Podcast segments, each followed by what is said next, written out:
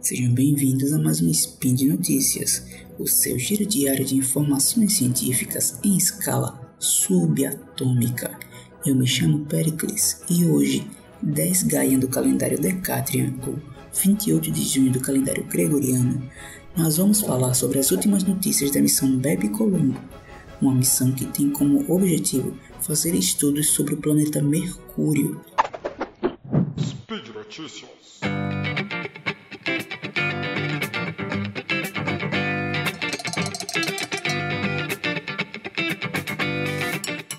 Após uma primeira passagem no ano passado, a missão europeu-japonesa Bebe Colombo voou por Mercúrio novamente no último dia 23 para assistência gravitacional, para continuar remodelando seu curso, preparando-se para uma manobra em 2025 para se estabelecer em uma órbita ao redor do planeta mais próximo do Sol.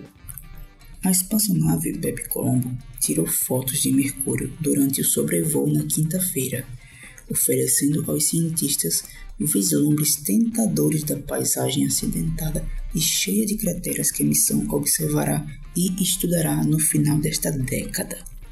David Hawtrey, da Open University, que lidera o grupo de trabalho de superfície e composição de Mercúrio da Agência Espacial Europeia, falou que as imagens do primeiro sobrevoo de Mercúrio foram boas, mas as imagens do segundo foram ainda melhores. As imagens destacam muitos dos objetivos científicos que podemos abordar quando o Bebe Colombo entrar em órbita.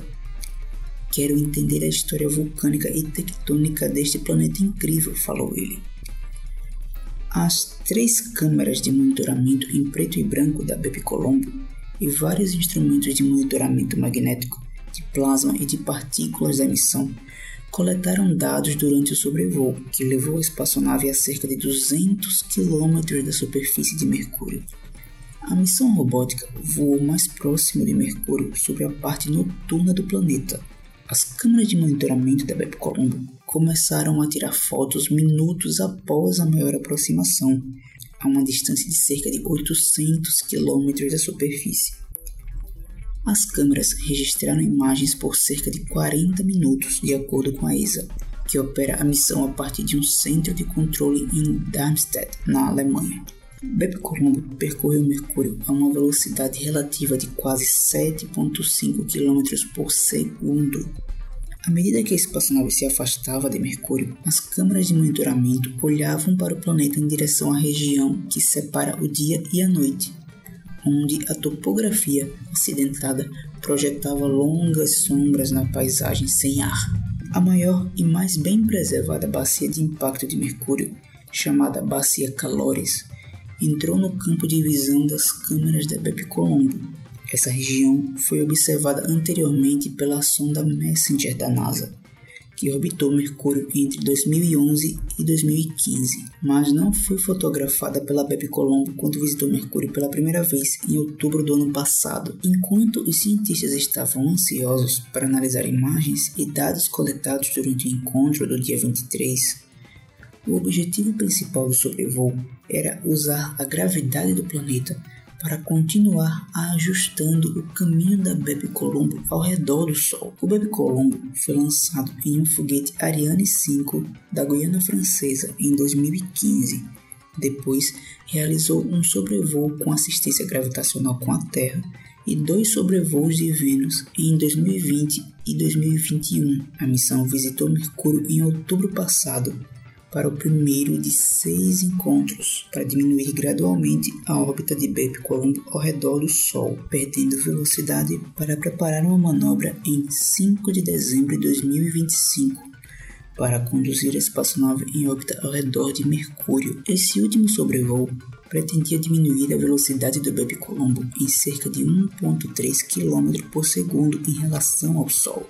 Mais sobrevoos de Mercúrio estão programados para junho de 2023, setembro de 2024, dezembro de 2024 e janeiro de 2025, levando até a chegada no final de 2025 a Mercúrio. A missão Bebe Colombo é um projeto conjunto entre a ESA e a Agência de Exploração Aeroespacial do Japão. O componente europeu é chamado de Mercury Planetary Orbiter e o elemento japonês é chamado de Mercury Magnetospheric Orbiter. O orbitador científico da BP Colombo, construído na Europa, mapeará Mercúrio e estudará a história geológica do planeta enquanto a parte japonesa da missão observará a influência do vento solar em Mercúrio. E por hoje é só, pessoal. Lembro que todos os links comentados estão no post e deixe lá também seu comentário, elogio, crítica, declaração de amor ou a forma predileta de matar o Tarek.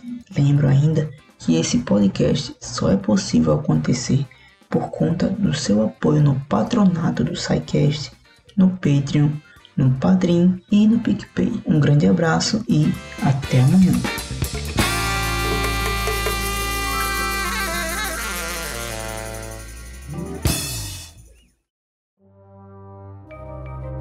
Este programa foi produzido por Mentes Deviantes. deviante.com.br